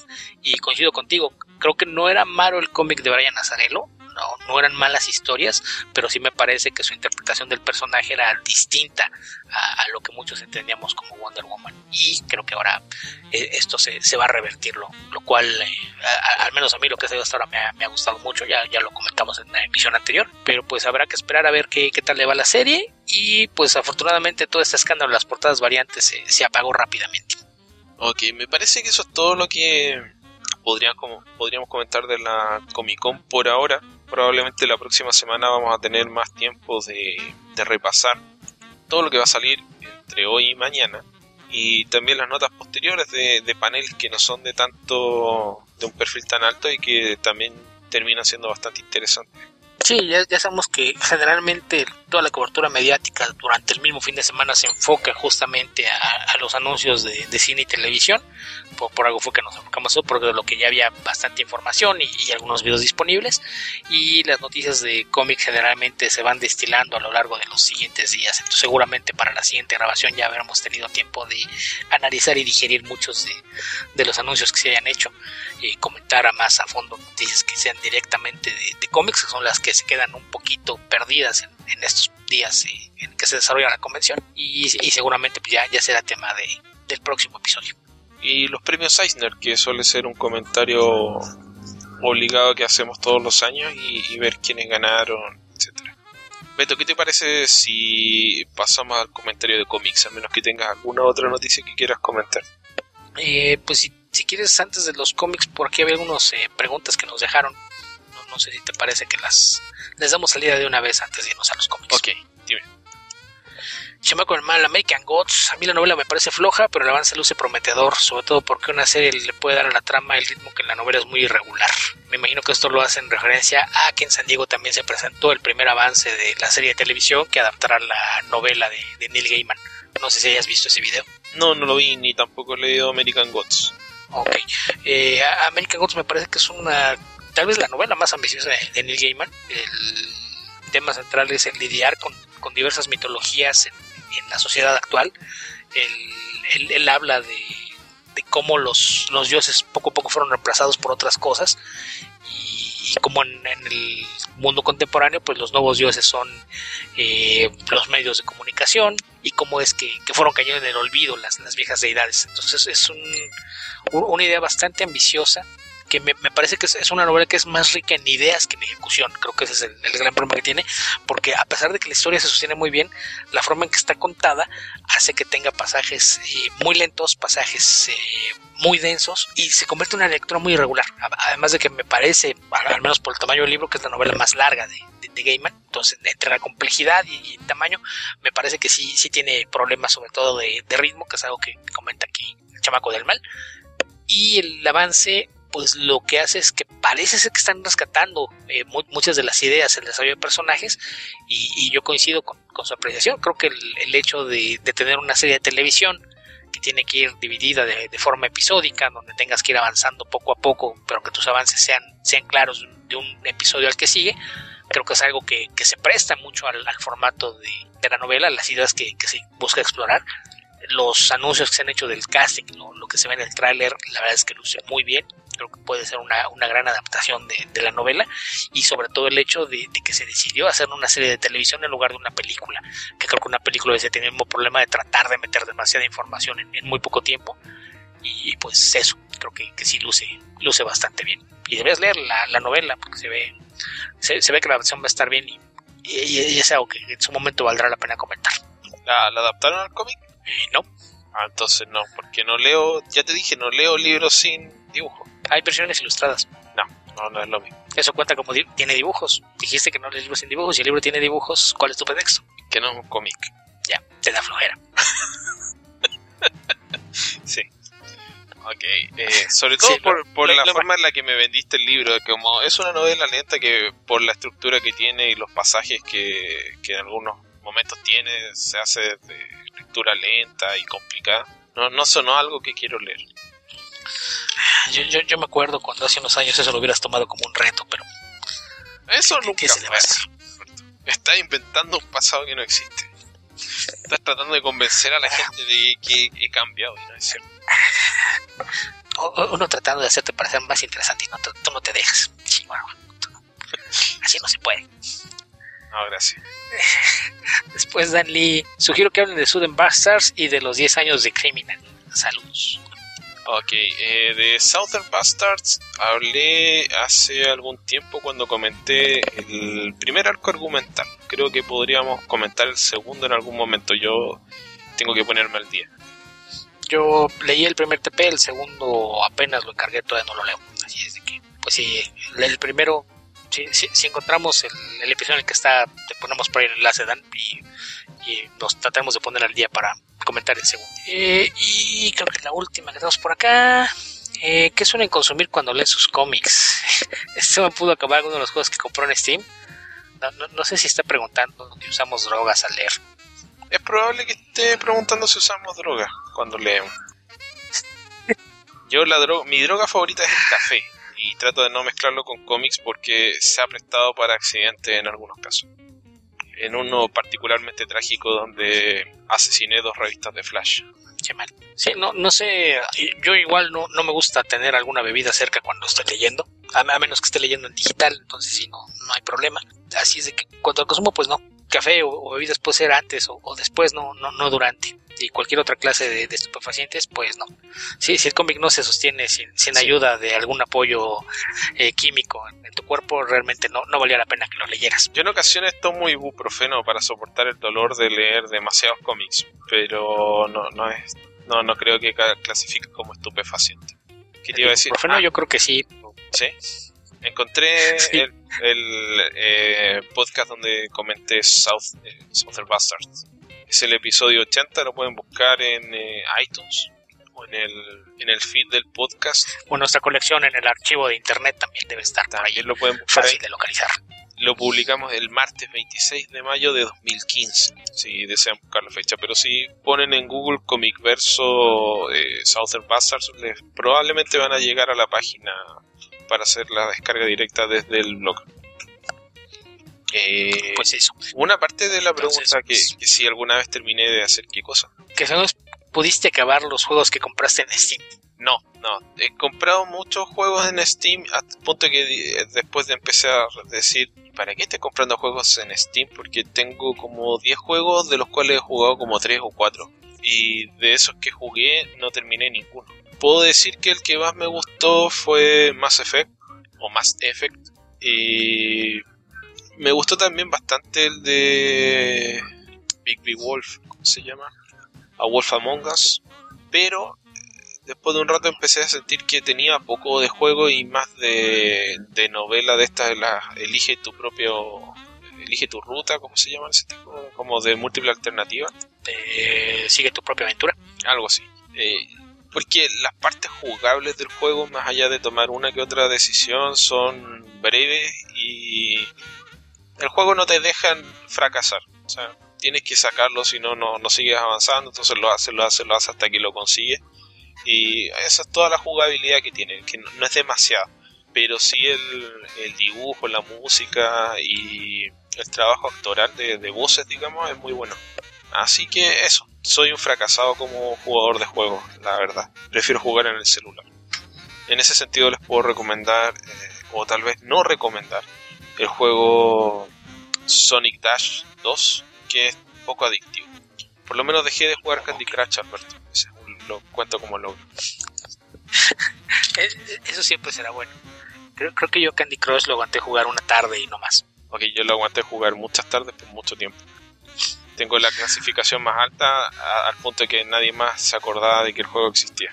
Creo que mi problema con esa clase de juegos, como puede ser eh, este Angry Birds o Plants vs. Zombies, es que son juegos hechos para que la gente que trabaja en la oficina se desestrese. Realmente no son juegos que te ofrezcan un reto, que tengan algún avance o que sean entretenidos. Son simples, simples y sencillamente son cosas hechas para matar tiempo y romper la rutina. Y sí, creo que yo, no, no, tengo mucho tiempo que matar. Yo lo, que más hacía era jugar, bueno, en, ocasiones jugaba ese juego justamente para desestresarme, en otras ocasiones en tiempos muertos, lugares en los que no podía hacer nada más, jugaba Candy Crush. Mi consuelo, o, en realidad la espina en el costado que tengo, es que Rich Johnston me pasó. Lo pasé varias veces, luego él me pasaba, fue mi, mayor competidor en, en Candy Crush es la única persona que está en el mismo nivel estúpidamente alto en el que estaba yo, que era alrededor de 1600 y algo, no recuerdo con exactitud. Como yo dejé de jugar y él siguió jugando, ya me da haber pasado por bastantes etapas. Y nunca lo alcanzarás.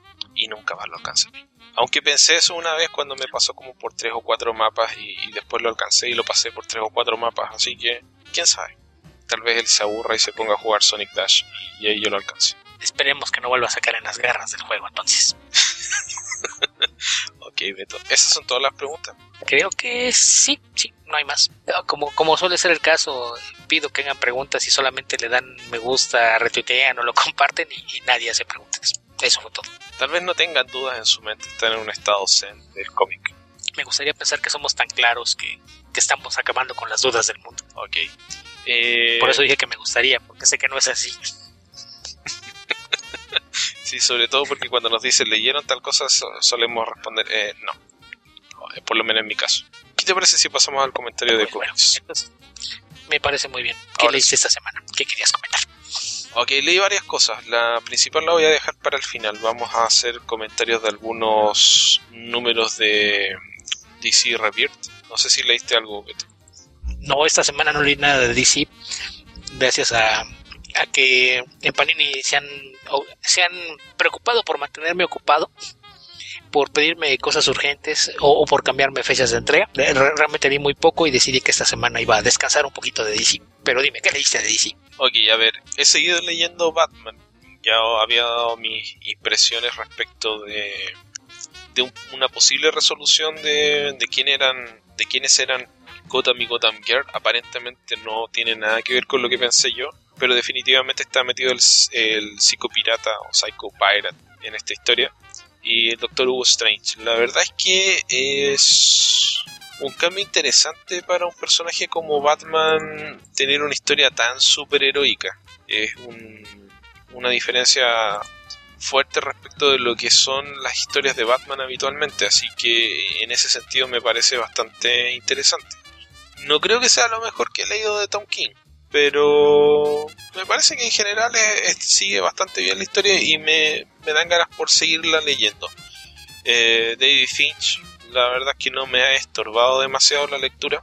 Me sigue pareciendo que hay mucho, muchas mañas de David Finch, pero la verdad es que ya estoy acostumbrado a su trabajo, así que no, no ha sido lo, peor que me ha tocado ver de él.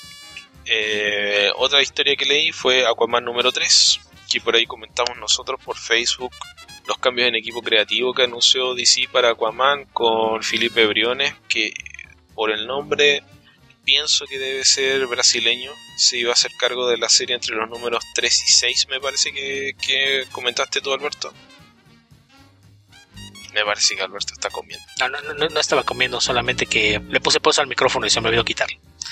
Estaba respondiendo a tu pregunta y nadie se enteró de mi interesante respuesta. se perdió en el limbo para siempre. Aquí tal vez tú te acuerdes de lo que dijiste. Eh, Es lo bueno, que, que- que mi, memoria, mi memoria es buena y, y- más cuando fue algo que yo mismo dije. Sí, fue un, lo, lo comenté a raíz de un tweet de, de Brad Walker que le preguntó, este, ya que no estaba en el número 3, eh, a, a qué se debía y él dijo que él estaba trabajando en el número 6, que los números 3, 4 y 5 los iba a hacer Briones y, y- y él regresaba en, en el 6. Entonces ahí lo, lo, lo que mí me, lo que me llevó a cuestionarme fue, él no dibujó el cero, se le anunció como el artista regular y básicamente está haciendo las portadas y hasta ahora solamente lo hemos visto en las páginas del número uno. Entonces no, no, no sé si esto no- nos lleva otra vez al tema de la mala planeación editorial, porque yo creo que lo más saludable si ibas a tener estas series quincenales y, y esto iba a forzar necesariamente la participación de más de un equipo artístico, creo que lo ideal hubiera sido eh, trabajar por arcos, ¿no?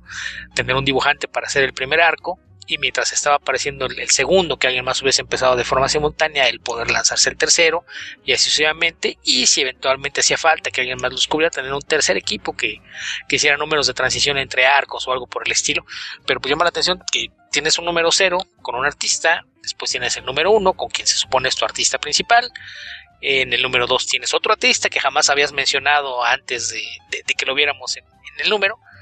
Eh, para el tercero tienes al que se suponía que iba a ser el segundo artista.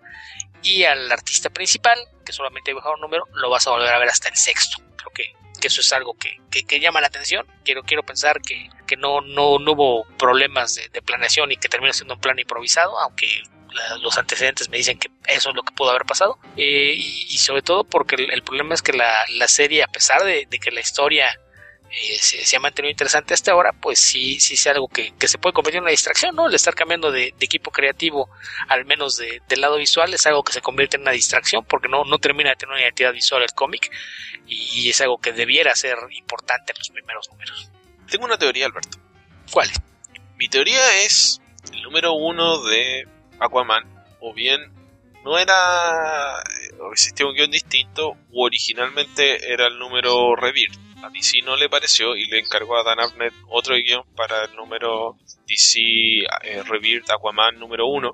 Eh, no lo pudo dibujar Brad Walker porque está dibujando el número uno ya de Aquaman. Tal vez, en mi hipótesis, el número Rebirth. Se lo tuvieron que encargar a otro dibujante que fue Scott Eaton. Y bueno, Dan Abnett tuvo que dibujar otro guion sobre la marcha, entonces hizo cualquier cosa que fue este número Rebirth que comenté en, un- en una columna mía, en un artículo. Y el número 2 también lo tuvo que dibujar Scott Eaton. Y probablemente ahí hubo una cercanía de guiones o, o una exigencia en tiempo para el trabajo de Abnett que obligó a que Walker hiciera el salto hasta el número 6. Pero pura especulación de mi parte. Sí, va- vamos, es a, lo que me refería, que eh, es que uno ve esto y no, no, no puede dejar de pensar que hubo por ahí el- algún inconveniente que obligó a, a que tu artista principal dibuje los, los números 1 y 6 y, haga las portadas solamente, porque pues en, ese caso tal vez debiste anunciarlo como parte de los equipos creativos, pero no poner su nombre como si él fuera el, el primero, ¿no? Tal vez debieron haber anunciado primero a, a Briones, que, que se suponía iba a ser el otro, y partir de ahí, de- de- del hecho de que el primer va Briones, segundo arco va Walker, y a partir de ahí se, se van alternando, y eventualmente tal vez tener a, a, a Eaton como el tercer dibujante que sirviera como el alivio para, para problemas de, calendarización, pero pues que de repente los, los tres tengan que, aparecer así de, de, golpe sin que ninguno de ellos dibuje un arco completo, pues es algo que sí, sí llama la atención, Eh, y más por la, forma en la que trabaja Brad, que Brad sabemos que no es lento, es, es alguien que no, nunca ha tenido problemas de, retrasarse con las entregas, más allá de que te toquen proyectos especiales que, que lo obliguen a, repartir su tiempo de una manera distinta. Así es de que, pues, sí, lo- tu teoría es especulación, pero si, si no fue eso lo que pasó, yo, yo me inclino a pensar que sí hubo por ahí algún problema que les cambió los tiempos de trabajo. Sí, lo ideal sería que pudiesen hacer eh, el dibujante titular, cualquiera que sea, sea Briones o sea Walker, haga el primer arco completo.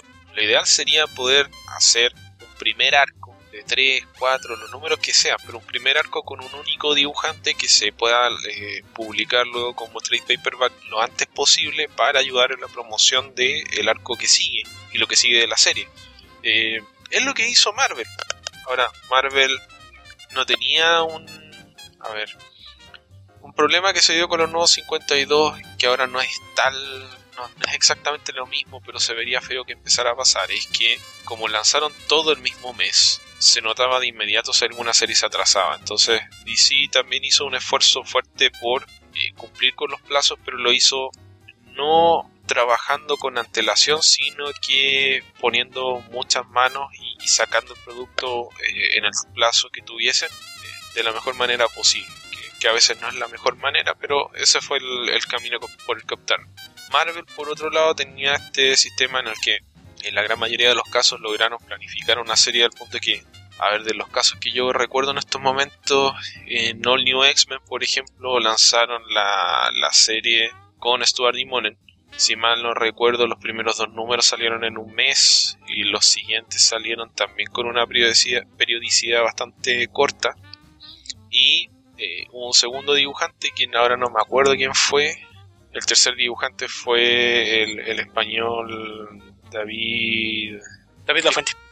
¿David Lafuente o David Márquez? No, David Lafuente fue el segundo dibujante y el tercero fue el español que uno que entrevisté cuando vino a la Comic Con de, de Santiago, que ahora no me puedo acordar de su nombre, Álvaro López, eh, o David López. David López. Entonces, me parece que ese fue el. Fueron los dibujantes, tendría que revisarlo para estar seguro, pero me parece que ese fue el orden. ¿Y, cuál fue la estructura? Un primer arco de seis números o cinco números, un segundo arco de cuatro números, un, arco corto con un dibujante que no es de los principales y luego vuelve Stuart Nimonen. Entonces eso permite que haya una coherencia visual cuando se publica un trade paperback que no sé exactamente hasta qué punto se sostiene en esa publicación en el mercado actualmente, pero eh, la idea en esa época por lo menos era, o, en general, es poder ofrecer un producto en formato de libro que tenga eh, vida en estantes. Así que eh, en ese sentido parece un problema el, estar cambiando artista, no solo dentro del arco, sino que varias veces dentro del mismo arco. Eh, y lo ideal sería poder mantenerlos al menos en un arco e irlos intercambiando de una manera más armónica. Pero bueno, no fue posible es, algo que, Es algo que en Marvel han hecho varias veces. Digo, otro, otro caso es el de Spider-Man, que desde Big Time, que fue cuando se quedó Dan Slott como el único escritor de la serie, eh, tiene una previsión de cada tres semanas y ellos desde aquel entonces lo que hacían es que los, los dibujantes hacían bloques de tres o cuatro números, ya, ya fuese un arco completo o una serie de números que, que llevaban una, una, cierta secuencia antes de que entrara otro dibujante. Entonces, por ejemplo, después de, de Spider Island, la, rotación tenía tres artistas principales, que eran Giuseppe Camuncoli, eh, Humberto Ramos y Ryan Stegman y todos ellos iban dibujando por, por bloques. De repente desaparecía el, se supone que el artista principal era Humberto Ramos y de repente desaparecía durante algunos meses porque él estaba trabajando en un arco adelante mientras tenías algunos números dibujados o, por Stegman o por Camuncoli y, y, me parece que esa sería la, forma ideal de trabajar. Yo por lo que había entendido de, comentarios del propio Brad, de hecho antes de, los lanzamientos, ese era el plan, que él, iba a dibujar eh, los arcos de la forma más de la forma más rápida que él, que él pudiera, eh, para tratar de hacer la mayor cantidad posible de, números de la serie, con otro artista tomando los, arcos pares y, e irse alternando eh, de acuerdo a, las necesidades que les, les presentara el título. Y habría que recordar que los últimos dos números de Sinestro, que era la, serie que él estaba dibujando, no los hizo él. De, hecho, son números en los que trabajaron varios artistas para completarlos a tiempo, porque él los sacaron de la serie justamente para que empezara a adelantar trabajo en Aquaman. Entonces, sí, sí, sí llama la atención que si él iba a ser el artista principal, dibujara solamente el primer número y de ahí diera el salto hasta lo, que asumo debe ser el empiezo de, del tercer, de la tercera historia en la serie.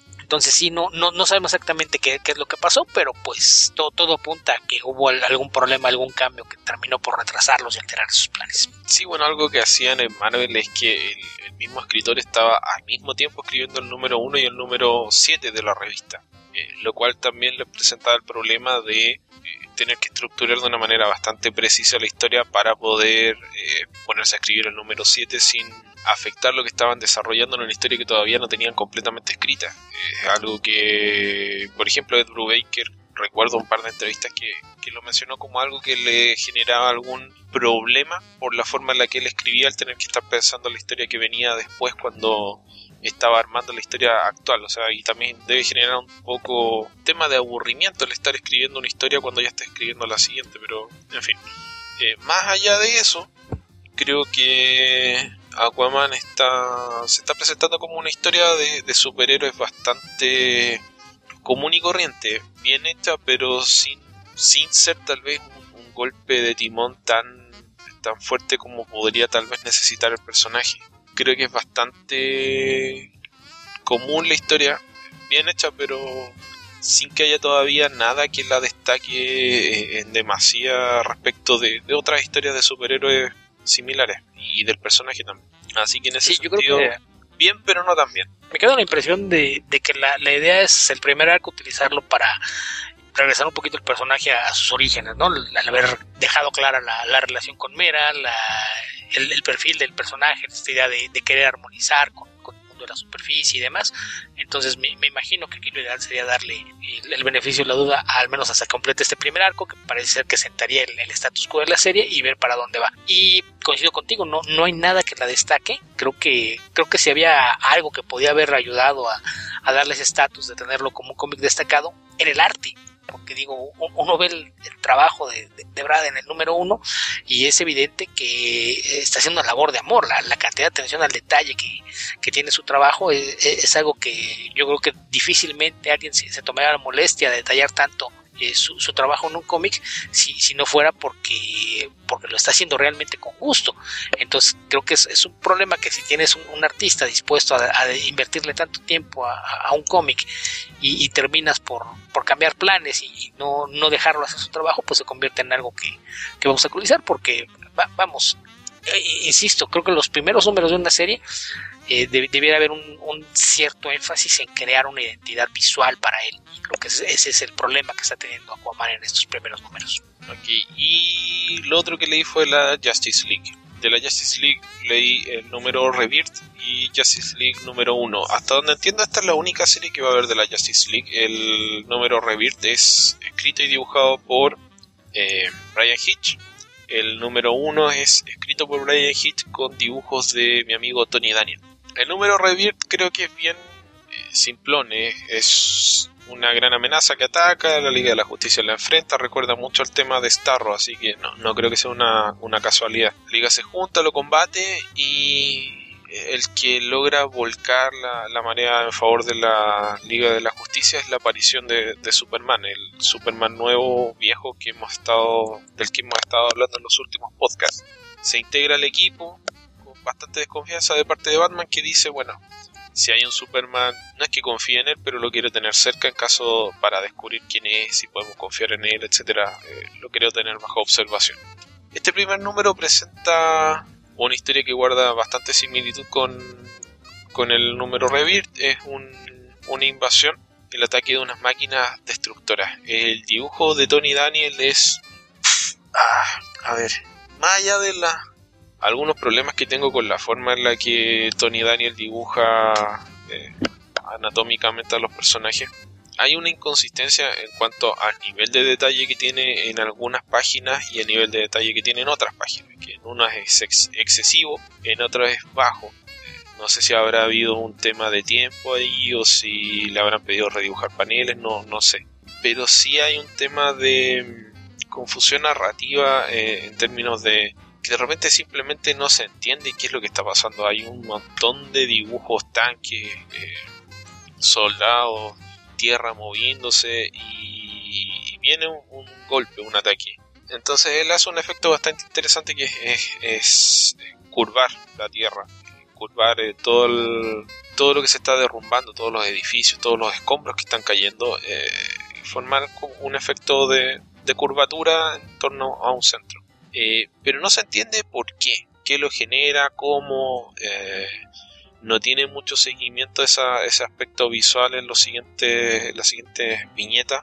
Y la verdad es que se transformó en algo que en un primer momento me llamó la atención pero que luego me generó mucha confusión porque no entendí realmente qué es lo que estaba pasando. Y, creo que es algo que en ocasiones ocurre con el arte de Tony Daniels que, que tiene esos momentos de, de que la narrativa no es muy clara.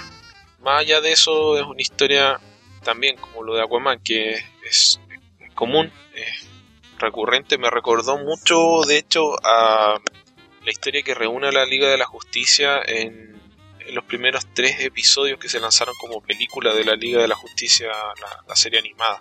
Así que eso, otra cosa que me llamó la atención de, este número es que Wonder Woman está atacando un ejército que no sé si será ruso o ucraniano, pero hablan ruso. Y lo está atacando y lo está masacrando básicamente. Los está, les dice, no sé, algo así como ya les ofrecí razonar, ya les ofrecí cordialidad, pero ustedes han seguido haciendo estas cosas, así que ahora tienen que mirar conmigo. Y lo está destruyendo, lo cual, cuando es una guerra contra extraterrestres que tienen, no armamentos ultra sofisticados, ya.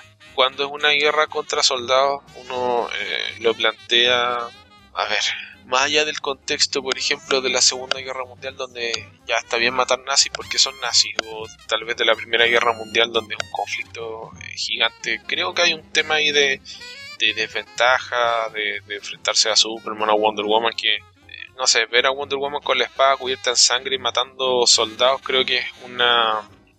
No la hace, a, a mis ojos, en mi opinión, no la hace ver heroica, sino que la hace ver un tanto abusiva y exagerada en la reacción. Pero bueno, no hay una falta de contexto que no tengo idea de dónde viene eso. No sé si será solamente este escena o si tiene continuidad con alguna otra historia. Todavía no veo eso. Aparentemente no la tiene porque le dio todo lo de Rebirth y no he visto nada que tenga que ver con esto más allá de la de lo que se ve en esta cómica. Así que eso me sacó un poco de la de la historia. Creo que era un tanto exagerado tener a Wonder Woman en esa, en esa, como en ese aspecto, en, esa interpretación que le da Tony Daniel.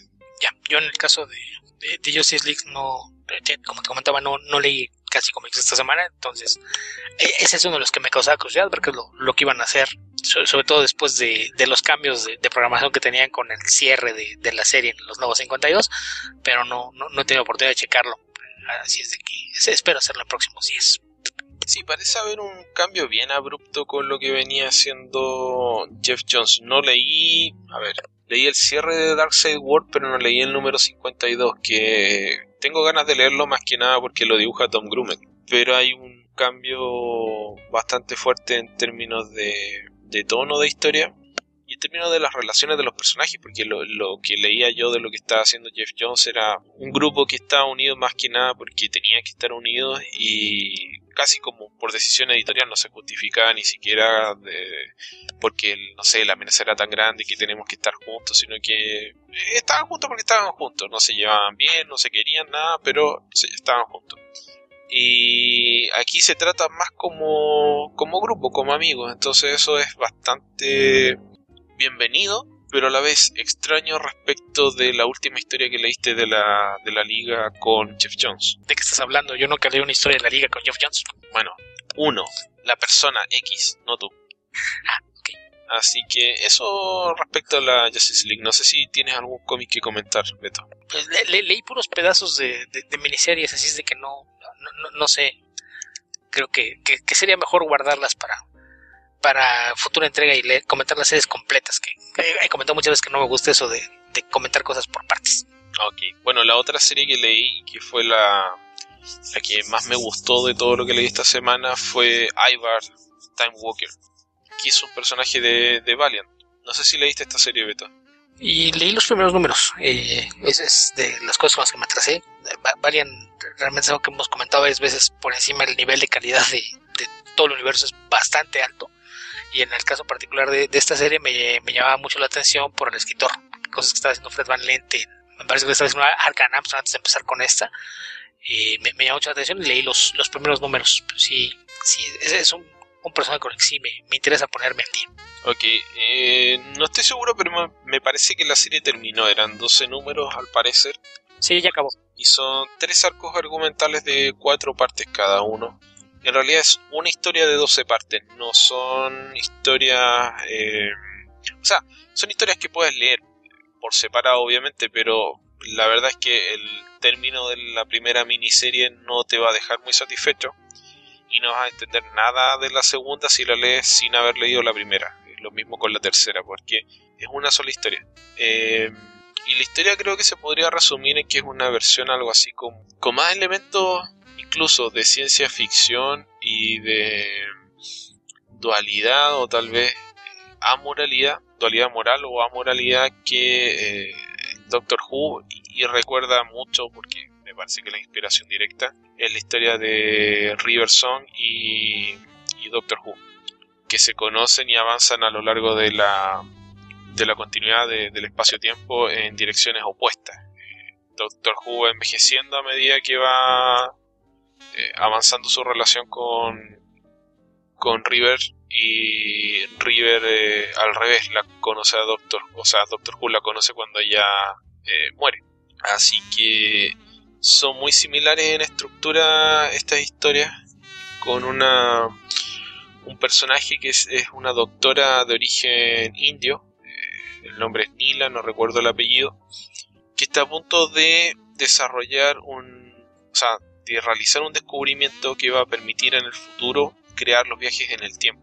Cuando está a punto de hacer este descubrimiento, Ivar, el caminante del tiempo, se aparece ante ella, eh, le pide que la acompañe y la hace viajar a lo largo del tiempo explicándole, eh, bueno, cómo se producen estos viajes, cuáles son las paradojas temporales que se pueden crear y, se ve que hay un propósito detrás de estos viajes que él no le cuenta a Nila.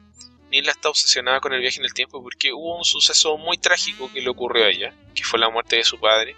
Y ella por un lado tiene el afán científico de, bueno, de explorar lo inexplorado, de descubrir lo, lo nuevo, pero tiene esta tragedia familiar que ella quiere cambiar. Entonces hay un secreto detrás de, este propósito de inventar el viaje en el tiempo, que, tal vez no es directamente eso lo que ella quiere hacer, pero su investigación está orientada hacia los viajes temporales, que tiene que ver con esta tragedia familiar que ella tal vez quiere evitar y que una vez que descubre que los viajes en el tiempo son posibles, se transforma en un deseo actual. Quiere salvar a su padre. Eh, Ivar es un personaje que eh, dentro de la continuidad de Valiant hay tres hermanos que son Armstrong, eh, el Eternal Warrior y Ivar, que son tres hermanos inmortales. Técnicamente me parece que Ivar no es inmortal, pero sí Armstrong y Eternal Warrior, que son Gilad and... ¿Cómo se llaman, Alberto? Ahí siempre me confundo. Gilad and... and algo así. Mm, no, no, recuerdo, pero Gilad es el Eternal Warrior, sí, sí, seguro. Bueno, son eh, Ivar o Ivar, Gilad y Arn, Arn algo así. A ver, por aquí está. Gilad Anipada, son los hermanos Anipada. Los tres hermanos Anipada son inmortales y bueno, son estos personajes que son bastante relevantes dentro de la continuidad de, del universo de Valiant. Específicamente, este personaje apareció dentro de la serie de Archer and Armstrong, de la original, y aquí tiene su propia miniserie. No quiero explicar mucho porque creo que incluso si conocen mucho de la continuidad de Doctor Who puede que les haya explicado ya demasiado al darle un poco la estructura de la historia. Pero Fred Van Lente es un tipo que es muy imaginativo en el uso de ciencia ficción, actualidad política. Es un tipo ingenioso en general. Creo que es un escritor que tiene un muy buen manejo de la acción, del humor. Eh, creo que es un muy buen eh, eh, escritor en general. Creo que ha hecho muy buenos trabajos. Y es un poco subvalorado dentro del medio. Creo que es un tipo que debería tener eh, proyectos de más alto perfil actualmente que los que ha tenido. Así que eh, eso para partir. El dibujo es bueno en un principio, lo hace Clayton Henry. Es reemplazado hacia la mitad de la serie por un dibujante, a ver cómo se llama. Que no, no lo había conocido antes, pero la verdad es que no, no desentona para nada. Se llama Francis Portela que no recuerdo otros trabajos suyos. Y eh, el último dibujante en hacerse cargo de la serie, y creo que es el que hace el mejor trabajo, es Pere Pérez, que es un dibujante, me parece que es canadiense, no, estoy seguro realmente, pero recuerdo que era parte, eh, junto a Ramón Pérez y otros dibujantes más, que han alcanzado bastante eh, renombre en el último tiempo, parte de este grupo de dibujantes que hacían este blog. ¿Te acuerdas cómo se llama, Alberto? El canadiense era... el, blog, el blog este mm, donde participaban eh, Pere Pérez, Ramón Pérez. Ah, ya, que hacían las competencias de dibujo. Sí. no lo recuerdo. Pero, bueno, sí, sí era de allá, pero él no es canadiense, si no, si no me equivoco es español. Ah, sí, ah, bueno. Sí, estoy casi seguro de, que él, llegó junto con La Fuente a, a, Valiant, si, si, no me recuerdo es español. Ah, sí, parece que tienes razón. Ok, pensé que era, que era canadiense como Ramón Pérez, pero nada que ver. Eh, ¿qué hace de hecho, él, sí asentó su apellido. Bueno, es un trabajo muy bueno el que hace acá y, y la verdad es que lo que más me gustó de la historia es el trabajo que hace Fred Valente de darle sentido y relevancia a cada una de las cosas que en un principio parecen de corte anecdótico dentro de la historia. No sé si esta es una planificación que él habrá hecho desde un principio o si son elementos que él fue retomando para darle sentido a medida que avanzó la historia. Cualquiera de, la, de los casos creo que es muy destacable el hecho de que es una historia que merece la pena ser leída más de una vez porque una interacción que hay entre dos personajes aparentemente inocente o, circunstancial o que puede funcionar como un chiste, conforme avanza la historia adquiere otro peso debido a que tenía otra relevancia. Hay una segunda interpretación que no es evidente en el momento, pero que se va entendiendo conforme avanza la historia y que le va dando capas y profundidad al desarrollo de los personajes. Así que eh, la verdad es que me sorprendió muchísimo este, este cómic y lo recomiendo ampliamente. Creo que es una... Sorprendentemente creo que si no han leído Valiant, esta es una buena oportunidad de leer Valiant porque es una historia que la pueden entender por sí misma sin mayores problemas. No necesitan haber leído nada más de Valiant para entender esta historia. Pero aparecen dos personajes que son parte del universo de Valiant que tal vez les va a interesar leer a partir de esta historia. Eh, que son el Eternal Warrior y Armstrong. Y a partir de ahí pueden ir explorando otras series. Así que creo que es una muy buena posibilidad de ir conociendo a estos personajes y, leer una, una, editorial que ha, hecho un muy buen trabajo. La verdad es que Alberto y yo estamos bastante atrasados con Valiant. Hace un par de años atrás hicimos un repaso de todas las series que habían publicado hasta el momento y quedamos hasta ahí. Creo que nos agotamos. Hicimos un, un esfuerzo demasiado grande, ¿sabes? Y no sé si vamos a hacer lo mismo, porque Valiant ha, ampliado su universo de publicaciones a un punto en que sería difícil que leyéramos todo, por lo menos en un periodo corto. Pero vale bastante la pena darle una oportunidad al universo Valiant. Sí, tal vez algo que podríamos hacer sería enfocarnos de vez en cuando en alguna de las series y comentarla hasta dónde va. Que yo con una de las que me parejé hace poco fue con eh, Exo Manowar, pero si es complejona, entonces tal vez podríamos hacer eso, de ponernos objetivos de a lo mejor una vez al mes comentar una, una de las series de bandas se van, pero sí como mencionas, la, la ventaja que tiene esta, esta serie es que se mantiene por sí sola sin que tengas que entender el mundo, más allá de las apariciones de, de los hermanos de Ivar, creo que e, esa es la gran ventaja. Yo si no me recuerdo el primer arco, si son cuatro partes, deben ser los, los cuatro primeros números, que es eh, cuando conoce a Nila, básicamente eh, es cuando ella está a punto de descubrir los viajes en el tiempo. Pero sí, yo creo que, que tal vez los, los, puntos de entrada más, más fáciles a, a, este universo serían esta o tal vez Rai, porque se lleva a cabo en, un, una época diferente. Pero, pero sí, la, la verdad es que el, nivel de calidad de, de los cómics de, de, Valiant es algo que vale mucho la pena. Y, y sí creo que, que, hemos hecho mal en dejar pasar tanto tiempo sin, sin comentar más de estos títulos. Sí, yo no quiero comentar demasiado, pero si alguien quiere saber algo más, eh, algún otro elemento de la historia, me puede mandar alguna pregunta por Facebook o por Twitter. Así que, como estructura, eso. Ivar es un viajero temporal que utiliza un sistema de arcos temporales que se generan en forma natural para viajar a través del espacio y tiempo y busca evitar que Nila haga un gran descubrimiento que va a facilitar el viaje en el tiempo. ¿Por qué? Porque hay una raza de seres mecánicos llamados proteanos que existen en la quinta dimensión y que están viajando a través del tiempo y que tienen un objetivo bastante terminal respecto del futuro o el destino del multiverso Valiant. Al parecer todos los universos tienen multiverso actualmente, pero hace las cosas más interesantes. Así que eso, estos dos personajes se ven eh, interactuando a lo largo de la línea temporal del universo Valiant por la subsistencia del universo. Así que eso es, esa es la historia a seguir en Ivar Time Walker. Con eso estamos terminando el verso, creo, ¿no? Sí, yo creo que sí. Una edición. sobre todo ahora que, que tus tiempos en, en, tu nuevo hogar son, son difíciles, tal vez es, es adecuado tener una edición un poco más corta para, para editar. Sí. Si tal vez tengamos alguna sorpresa por ahí, todavía no prometo nada, así que no voy a hacer un anuncio exacto, pero la idea siempre ha sido reducir un poquito los podcasts, porque dos horas está bien, pero un poquito menos hace que sea más eh, accesible para todo el mundo. O al menos eso creemos. Eso esperamos. Muy bien. Recuerden que pueden ubicarnos en la dirección www.comicverso.org. También nos pueden ubicar en Facebook en www.facebook.com slash comicverso. En Twitter somos comicverso. A Alberto lo ubican como Albion2112. A mí me pueden encontrar como epedreros. También nos pueden escribir a comicverso.gmail.com o a podcast.comicverso.org. Recuerden que tenemos un botón de donaciones de PayPal si les gusta nuestro trabajo y pueden donarnos, donen lo que sea su esté dentro de sus capacidades. También ayúdennos a difundir el podcast. Cuando vean nuestros enlaces, por favor, redistribúyanlo. Nos va a dar la posibilidad de que otra gente nos encuentre y eso eh, se los vamos a agradecer mucho.